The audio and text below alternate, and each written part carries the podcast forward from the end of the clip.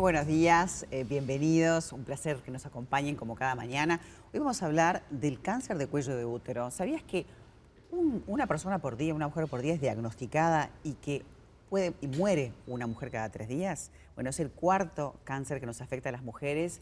Silencioso, porque la gente no lo sabe, pero silencioso también a la hora de diagnosticar o de darte cuenta de lo que pasa. Por eso hoy invitamos a un especialista, invitamos a Natalia Pérez, ella es ginecóloga, también es secretaria de la Sociedad Ginecotológica del Uruguay, qué palabra difícil, pero bueno, especialista en estos temas que nos va a poder orientar para justamente estar atentas a atenderlo porque tiene soluciones, es un tipo de cáncer que se puede, se puede sobrevivir no es necesario morirse esto, ¿verdad? Las mujeres. Así que gracias por estar. No, muchas gracias a ustedes, María, y es súper importante este, justamente ¿no? que la población esté enterada que no solo no se debería este, morir de este cáncer, sino que es un cáncer prevenible, ¿verdad? Tenemos este, armas de prevención y armas de diagnóstico precoz de este cáncer y no solo de diagnóstico precoz, sino podemos diagnosticar lesiones que anteceden a este cáncer. ¿Y por qué se mueren tantas mujeres y se diagnostican tantas personas? ¿Qué es lo que nos pasa? ¿Estamos distraídas? ¿No le prestamos atención? Eh, ¿Los síntomas son no, no, no son síntomas tan, tan visibles como para decir voy a hacer la consulta. Lo que pasa es que no tenemos que, controlarnos cuando tenemos síntomas, ni consultar cuando tenemos síntomas. En realidad lo que tenemos que hacer son los controles en salud, que le decimos nosotros. Estamos saludables, no sentimos nada, no tenemos nada. igual nos tenemos que hacer los controles anuales en el ginecólogo, ¿verdad? Para prevenir este cáncer tenemos dos armas fundamentales, que una es la vacuna contra el HPV, contra los genotipos que causan cáncer, contra los tipos que causan cáncer. En realidad hay 14 tipos de HPV que causan cáncer, la vacuna cubre dos, que son el 16 y el 18, pero estos dos tipos son los que causan el 70% de los cánceres. ¿Verdad? Igual aunque yo me vacune, tengo que seguir haciéndome los controles. Y los controles son, eh, justamente tenemos métodos para detectar las lesiones que anteceden al cáncer precozmente. Ahora, el y nosotros usamos, perdón, el Papa Nicolau, que era lo que, a, lo que, a lo que íbamos con, con, esta explicación. Y el Papa Nicolau lo que hace es eso, detectar las lesiones, ¿verdad? Es un método muy sencillo, muy sencillo de hacerlo. Puede hacer el médico, el ginecólogo en el consultorio, también lo puede hacer la partera, una enfermera entrenada. ¿verdad? La toma para el Papa Nicolau. Y la única manera de, hacer este, este testeo es yendo al médico y pidiendo ese control anual o tenés novedades para contar? Ahora contamos con, un, con una nueva tecnología que se llama test de HPV, que también el, todo lo que fue la pandemia nos ayudó a poner también a punto esta técnica del test de HPV, porque es, eh, se hace parecido al al test del, del, COVID, ¿no? Es la misma técnica, no, no es la misma muestra, no, obviamente. no en el mismo lugar, No en el mismo lugar. claro. Pero la técnica es la misma, entonces los laboratorios han puesto eh, a punto muy bien esta técnica, que se llama de PCR, y em, con una toma podemos saber, con una toma vaginal, podemos saber si tenemos o no el virus Pero que de te lo hacer en tu casa. de alto riesgo. Eso, eso me parece Entonces hay dos maneras de hacer la toma. Una que es la más efectiva, la más eficaz y que saca provecho del 100% del test, digamos, que es la toma por el ginecólogo.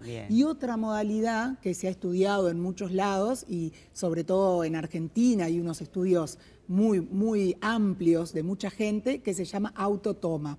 Esto quiere decir que capaz que tenemos suerte y en algún futuro ¿no? cercano podemos ir a buscar nuestro frasquito con un líquido para conservar esta toma HPV, con un instructivo. ¿Y eso, por ejemplo, lo comprarías en una farmacia o te o lo podés ir a tu mutualista, claro, tu mutualista, lo retirás en el laboratorio de la mutualista, vas a tu casa y bueno, cuando uno se sienta ¿no? Eh, como motivado para hacerlo, puede ir al baño y es tan fácil como, más fácil que ponerse un tampón, María.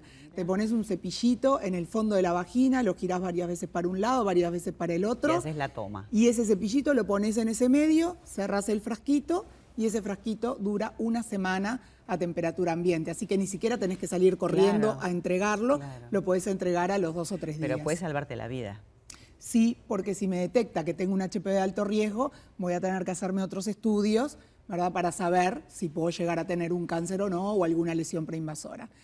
Ahora, la vacuna también cambió, la vacuna es relativamente nueva, por, si hablamos de muchos años para atrás, ¿no?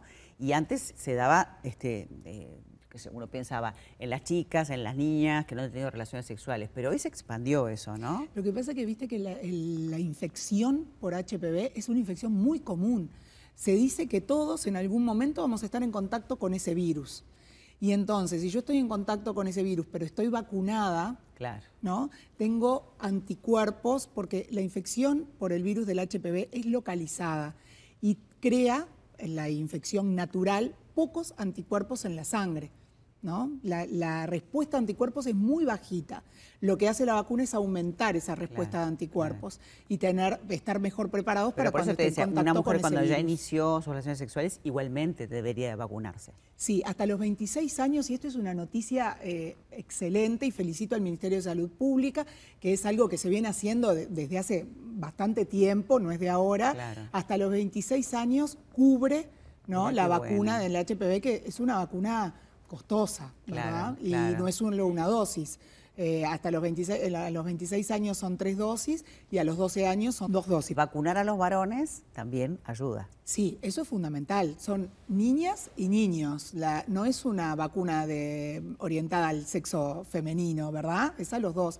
Y el hombre también se beneficia, porque como tú bien dijiste, María, hay cánceres HPV relacionados que también afectan al hombre, por ejemplo, el cáncer de la orofaringe. Hacer los controles, hacerte el PAP una, una vez por año, más o menos es lo, que, es lo que se estima, ¿verdad? Tú me vas a guiar en eso.